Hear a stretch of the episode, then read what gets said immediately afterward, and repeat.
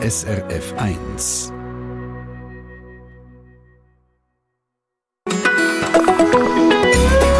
SRF 1.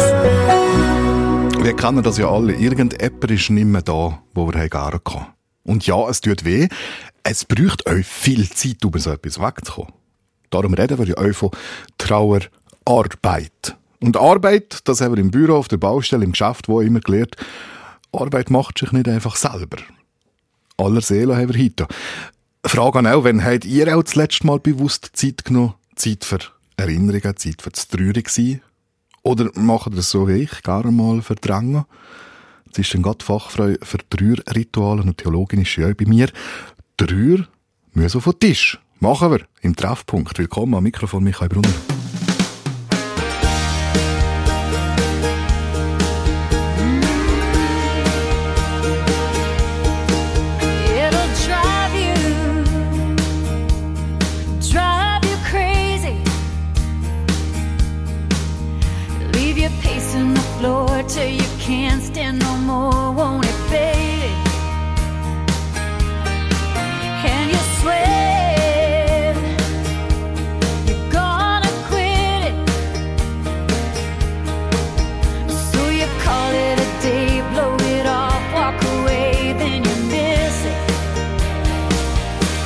That's the thing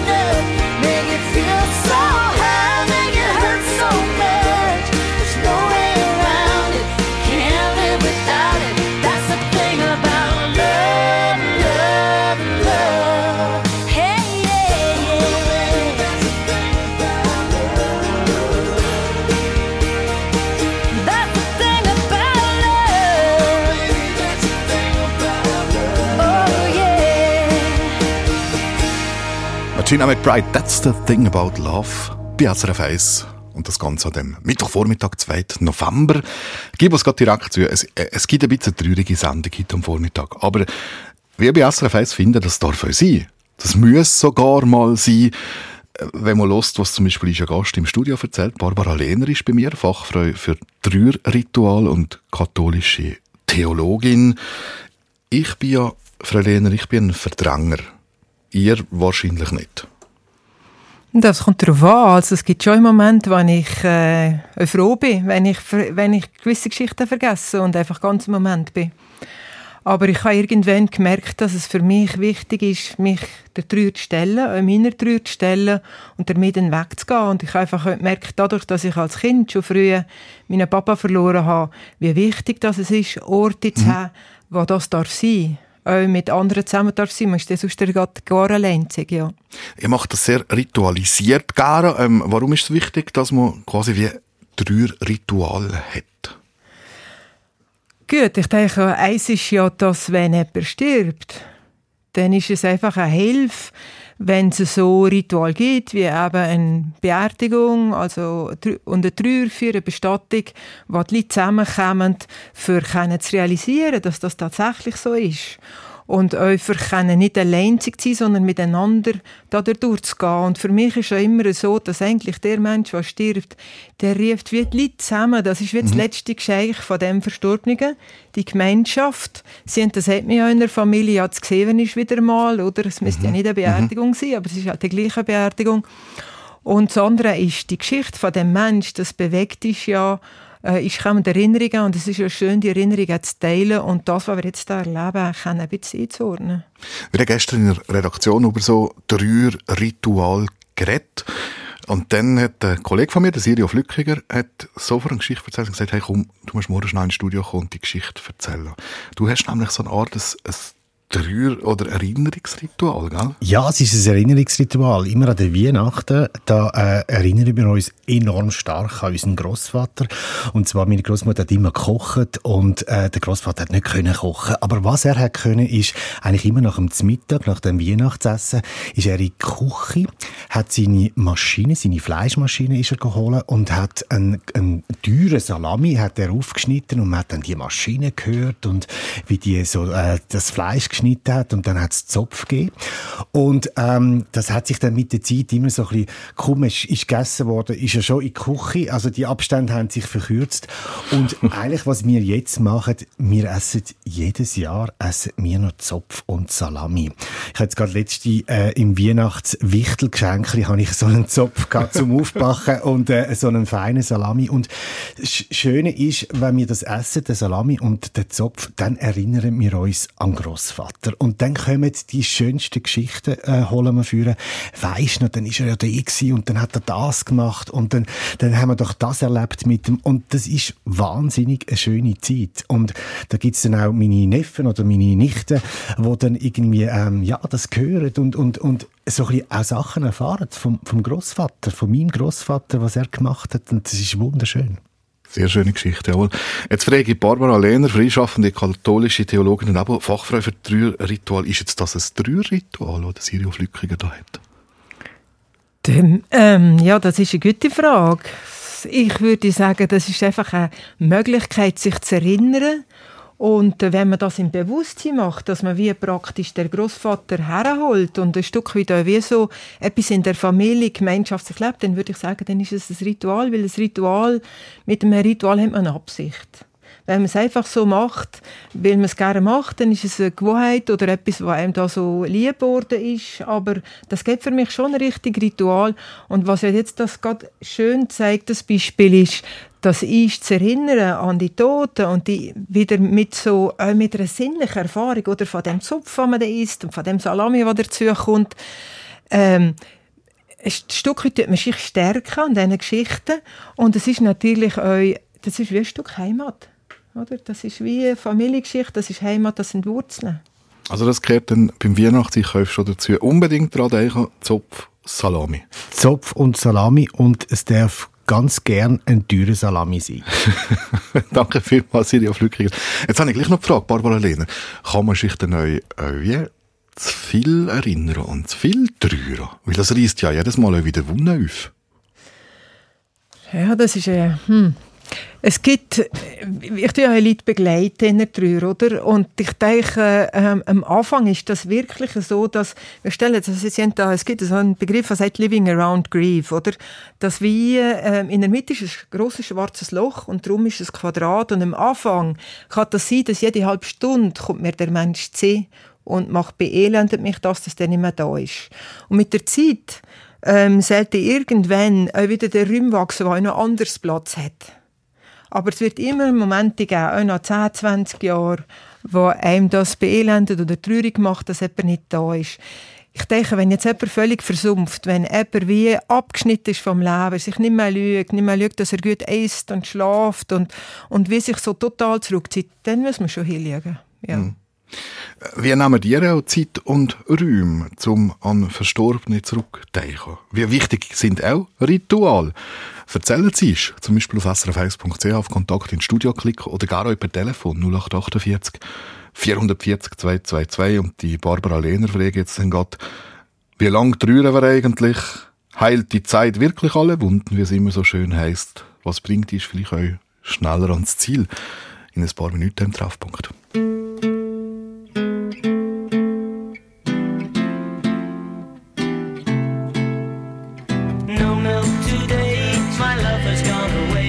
The bottle stands forlorn, a symbol of the dawn. No milk today, it seems a common sight, but people passing by don't know the reason why. How could they know just what this message means? The end of my hopes, the end of all my dreams. How could they know the palace there had been behind the door where my love reigned as queen?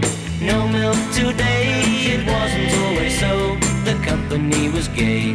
We turn night into day.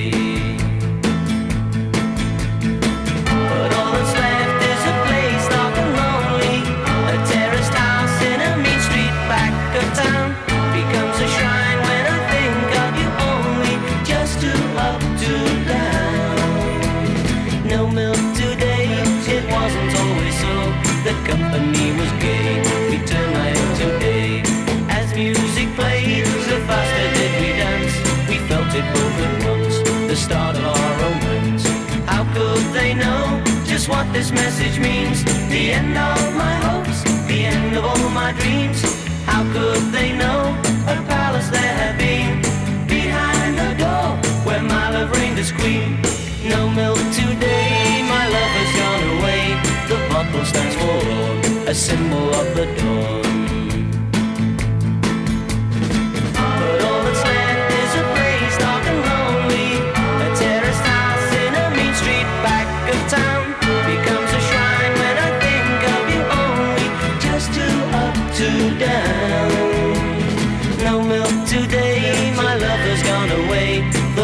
Stands for love, a symbol of the dawn.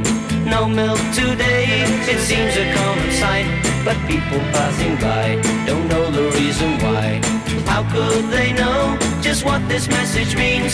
The end of my hopes, the end of all my dreams. How could they know a palace there had been behind the door where my love reigned as queen?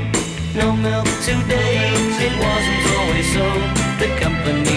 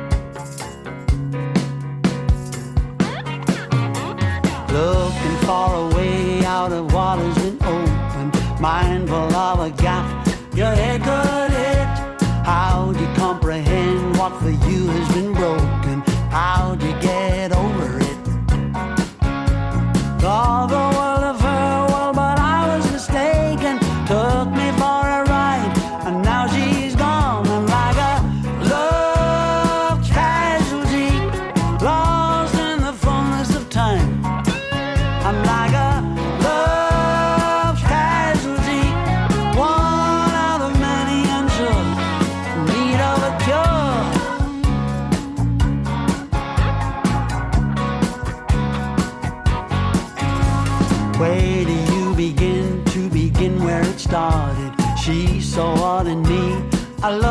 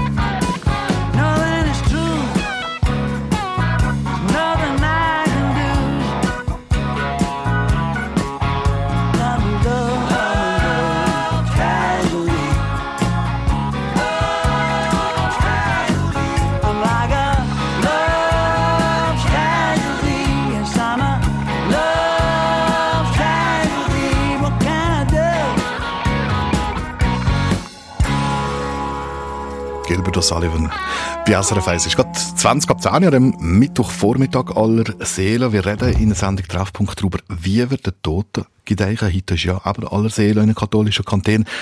Wir haben vorher über die Wichtigkeit vom Trauern, von Ritual unter anderem geredet, auch darüber, dass die kann einen Halt geben. Jetzt habe ich Eva Dendliker am Telefon aus Oerlingen, Kanton Zürich. Frau Dendliker, schönen guten Tag. Guten Morgen.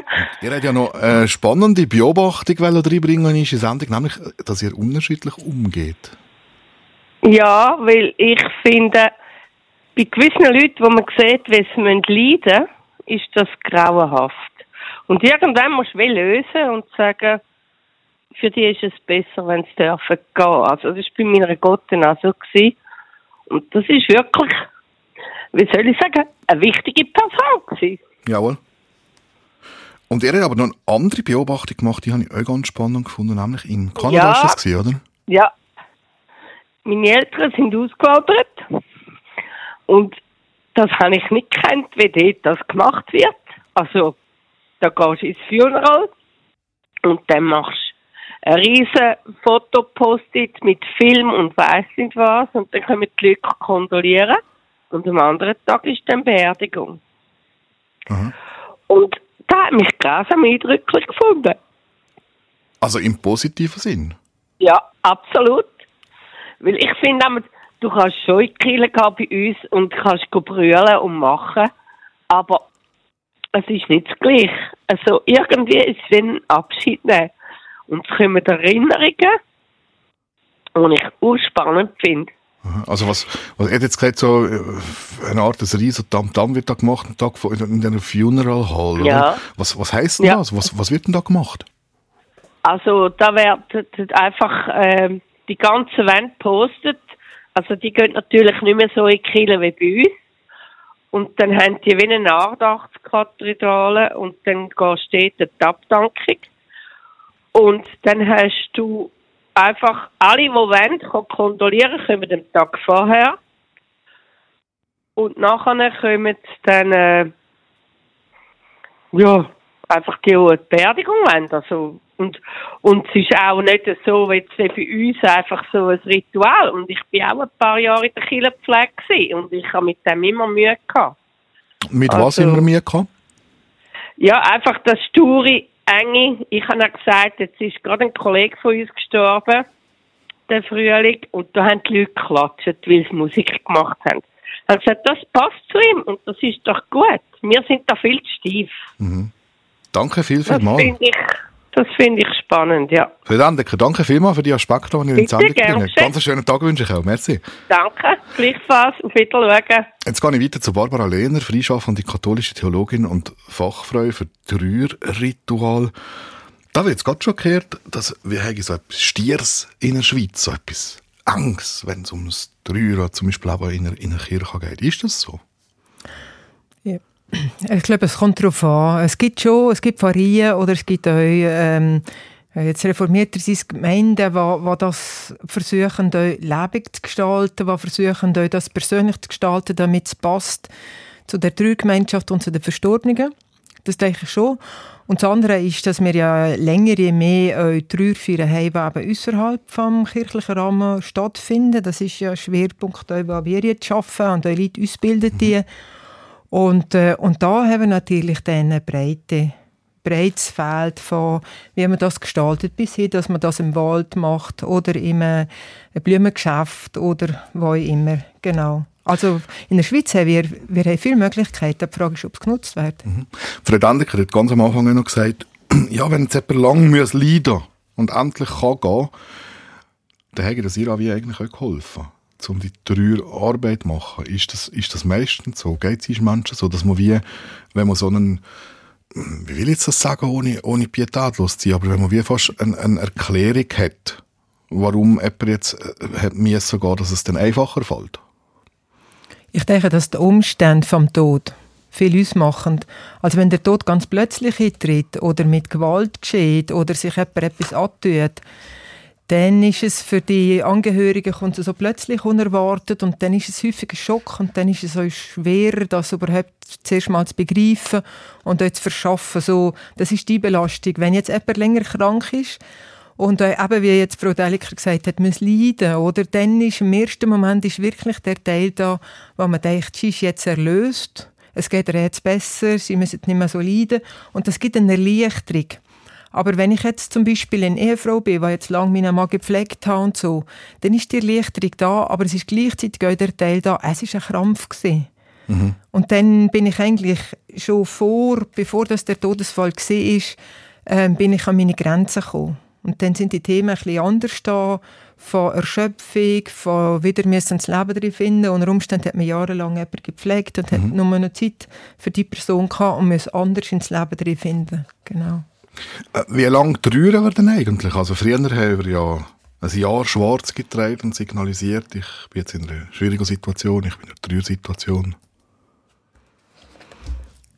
Also was einem zu, off offiziell zugesprochen wird, das ist ja mit dem drei Jahren gesehen, oder? Das gibt es heute so nicht mehr, oder? Wir haben, ich habe es gerade noch gehört, wir haben zwei, drei Tage wir offiziell den arbeitsfrei und das längt gar knapp für die Beerdigung vorzubereiten und die Formalitäten zu lösen. Aber ähm, ich würde sagen, der Trauerprozess geht wesentlich länger als ein Jahr. Also sie haben das sogar so, dass im ersten Jahr sind einfach all die Sachen, die jetzt zuerst mal ohne der Mensch ist, oder Geburtstag, Weihnachten, Neujahr, all die Tage, die man muss überstehen und ähm, und man hat auch teilweise die Unterstützung von den Leuten. Aber das ist so, dass erst im zweiten Jahr wirklich so die Gefühle durchbrechen, weil man dann das, der Teil kommt, wo man merkt, das ist ja für immer.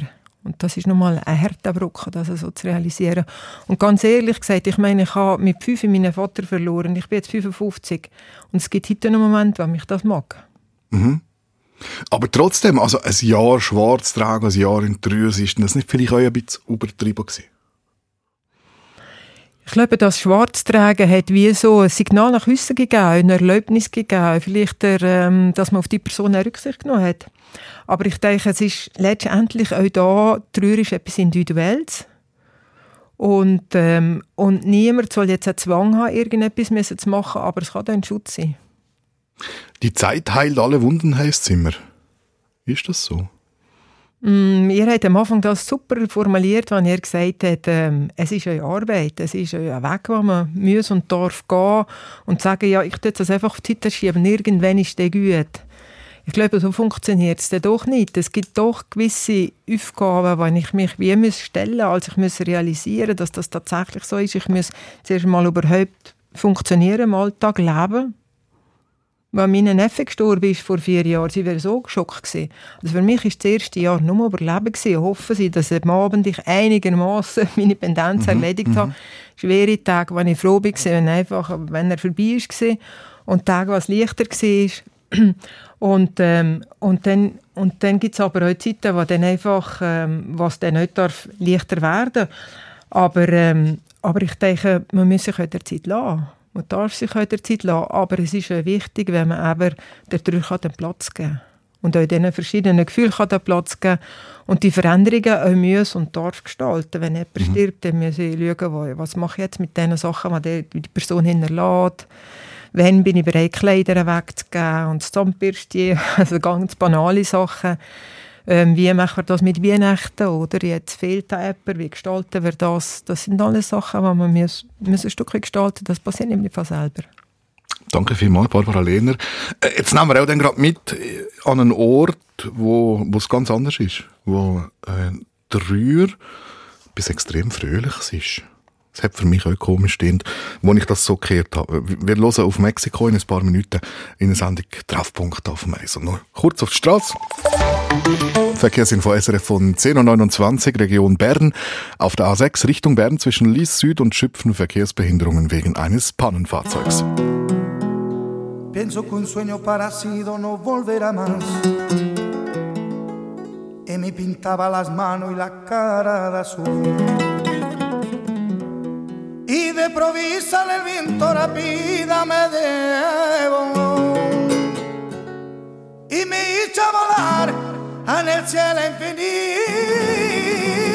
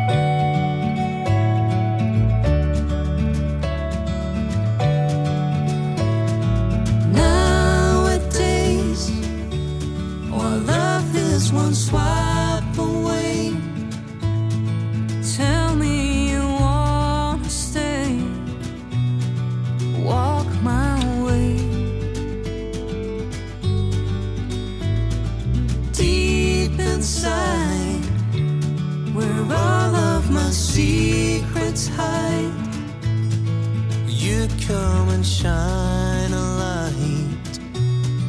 That's all it takes.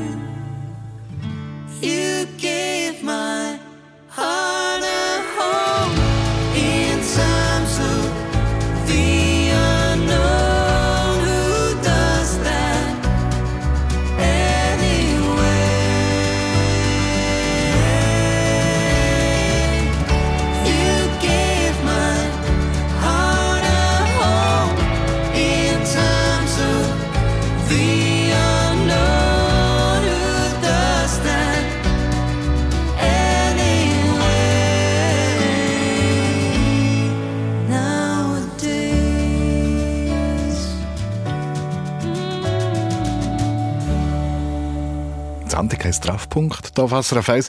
Wir haben an aller Seele jetzt aber heute über das Trüro, über das Trürig sein, über das Anekdoten denken, sich zurück erinnern, Trüerarbeit machen, das sind alles so Stichwörter, die sind gefallen. Jetzt schauen wir über die Schweiz aus und gehen auf Mexiko. Weil in Mexiko, da wird der Toten Leute und fröhlich und farbig gedeicht.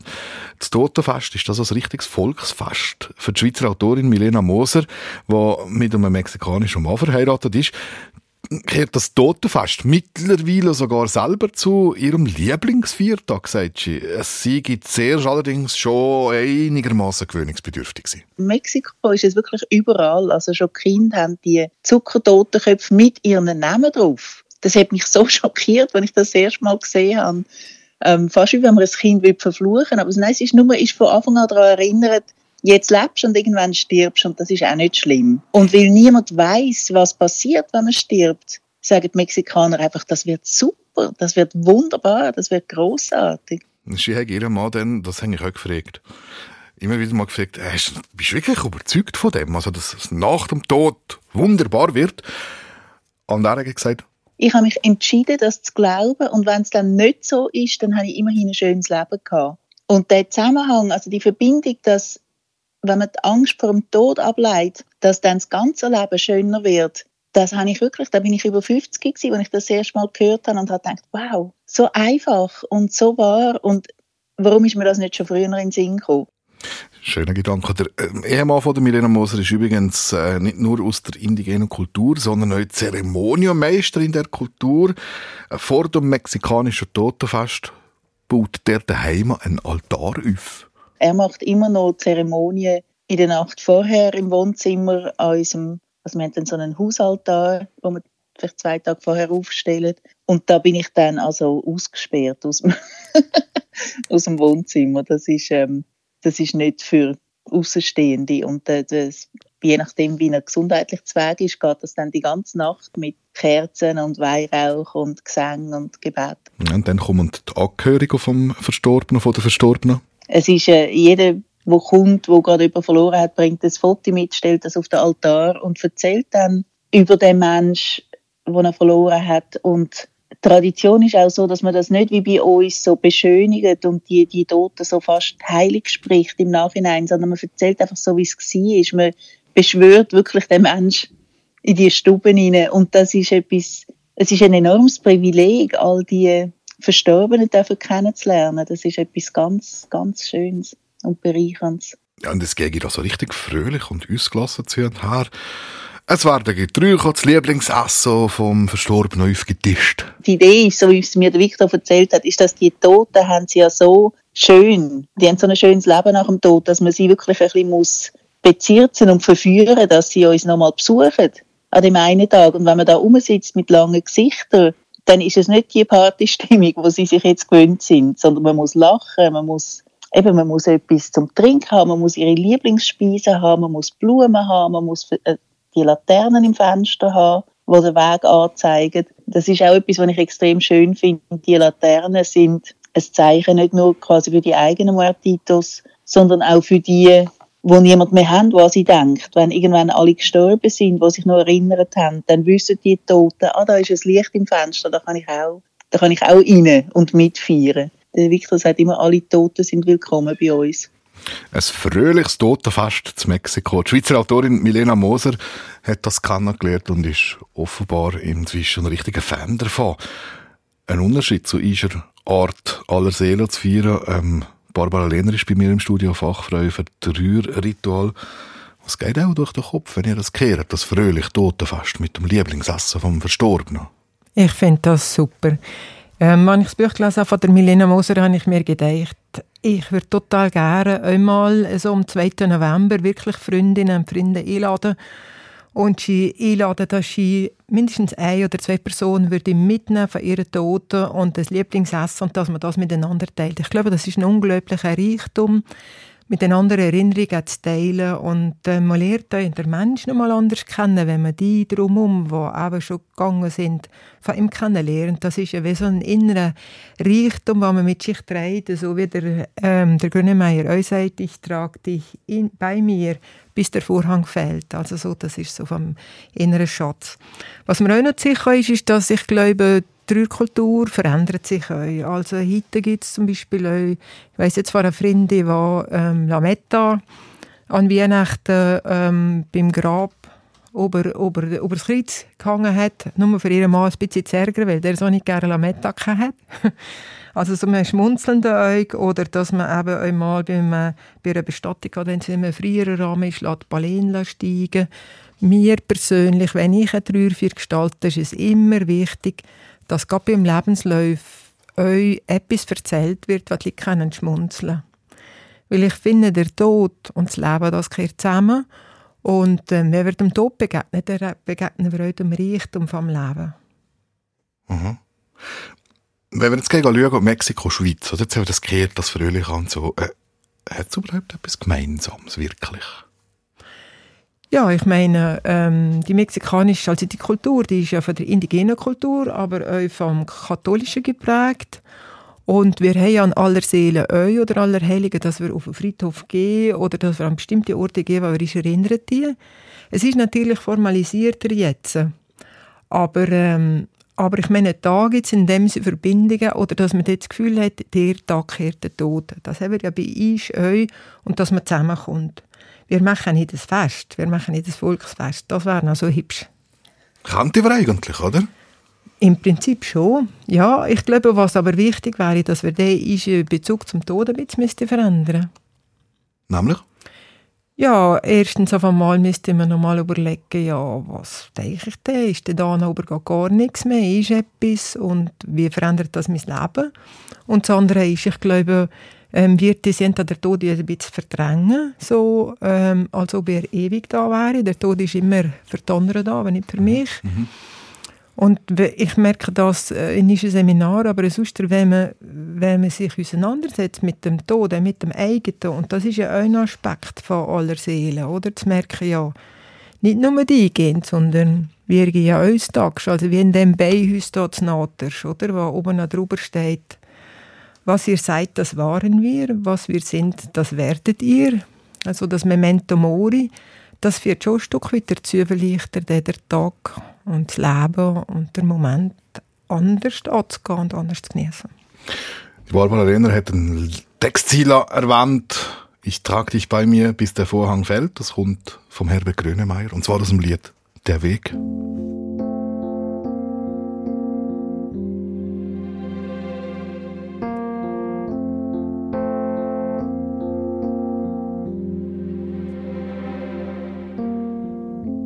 Ich kann nicht mehr sehen, trau nicht mehr meinen Augen, kann kaum noch glauben, die Gefühle haben sich gedreht. Ich bin viel zu träge, um aufzugeben. Es wäre auch zu früh, weil immer was geht.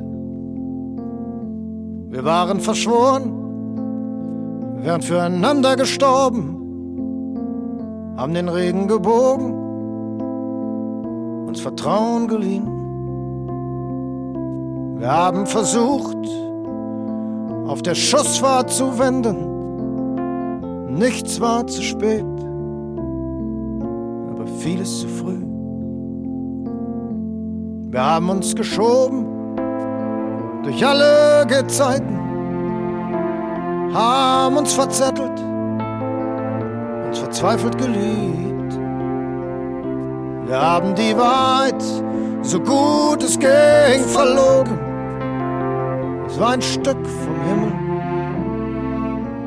das es dich gibt. Du hast jeden Raum mit Sonne geflutet, hast jeden Verdruss ins Gegenteil verkehrt. Noch nicht nobel, deine sanftmütige Güte, dein unbändiger Stolz. Das Leben ist nicht fair. den Film getanzt in einem silbernen Raum. Vom goldenen Balkon die Unendlichkeit bestaunt, Hallos versunken, trunken und alles war erlaubt, zusammen im Zeitraffer mit Sommernachtstraum. Du hast jeden Raum mit Sonne geflutet, hast jeden Verdruss ins Gegenteil verkehrt. Mördisch nobel, deine sanftmütige Güte, dein unbändiger Stolz. Das Leben ist nicht fair. Dein sicherer Gang, deine wahren Gedichte, deine heitere Würde, dein unerschütterliches Geschick. Du hast der Fügung deine Stirn geboten, hast ihn nie verraten, deinen Plan vom Glück, deinen Plan vom Glück. Ich gehe nicht weg, hab meine Frist verlängert, neue Zeitreise auf eine Welt habe dich sicher in meiner Seele. Trag dich bei mir, bis der Vorhang fällt. Ich trag dich bei mir, bis der Vorhang fällt.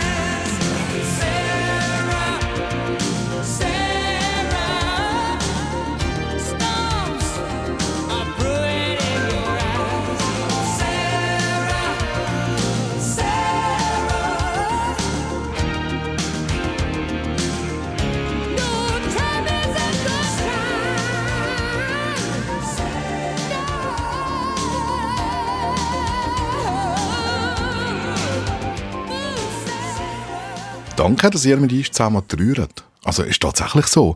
Äh, klingt jetzt vielleicht ein bisschen komisch, aber äh, ihr schreibt, schreibt uns zum Beispiel Mails ins Studio auf SRF 1 zu unserer Sendung Treffpunkt, wo wir es eben vom Trauern haben an aller Seele. Radka Laubacher ist äh, die Frau, die die Mails liest, die hier ins Studio kommen. Was kommt denn? Ja, mir ist jetzt das vom Thomas Merz aus Weinfelden ins Auge gestochen. Dort geht es ums Umfeld und um andere zeitliche Vorstellungen, die man hat beim Trauern. Er ist Witwer und wenn jemand stirbt, schreibt er, dann hat die ganze Umgebung die Erwartung, dass man jetzt ganz, ganz fest traurig ist. Dabei haben sie auch in dieser Phase gute Momente gehabt, er und die Kind.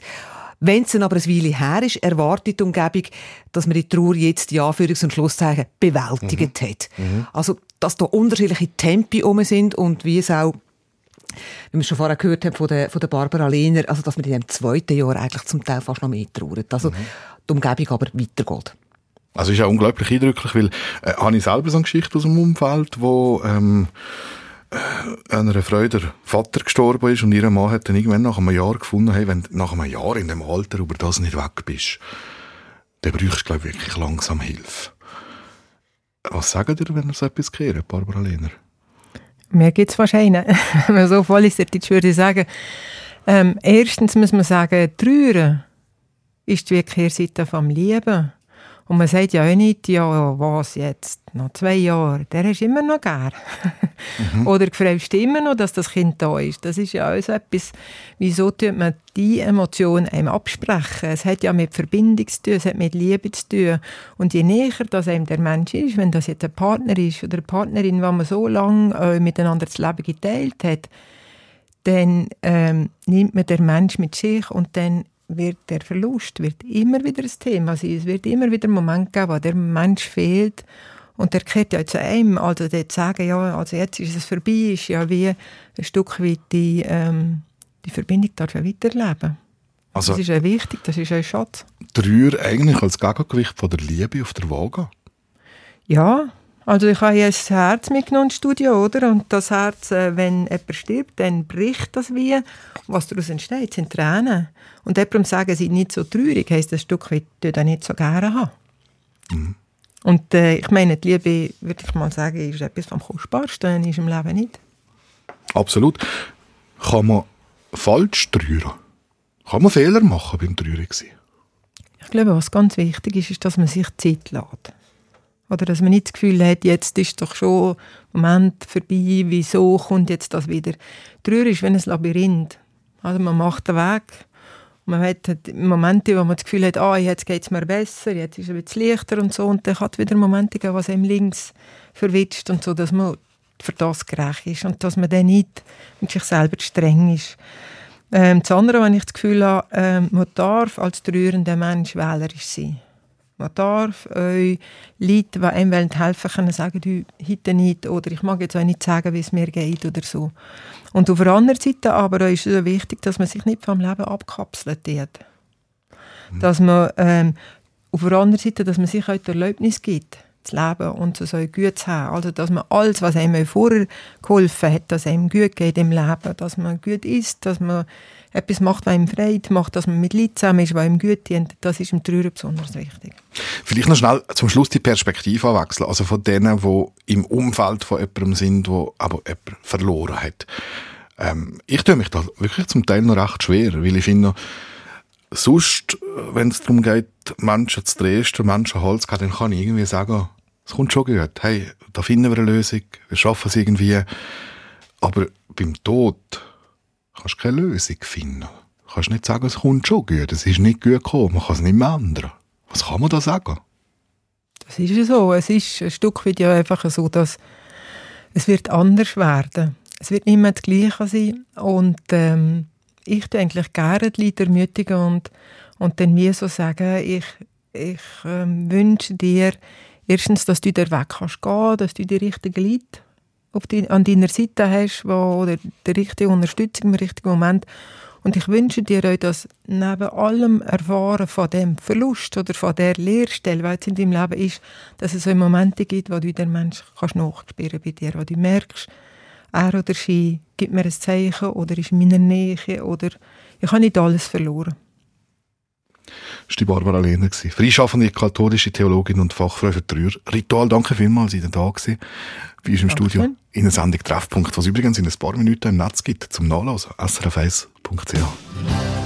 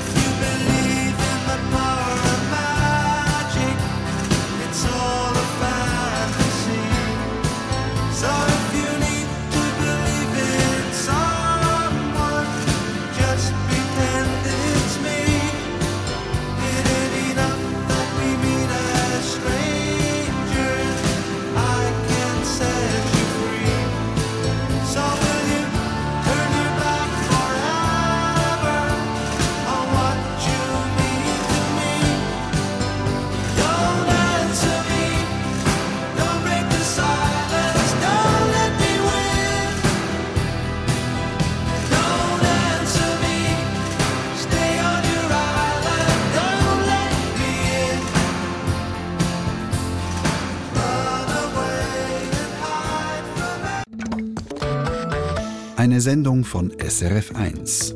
Mehr Informationen und Podcasts auf srf1.ch.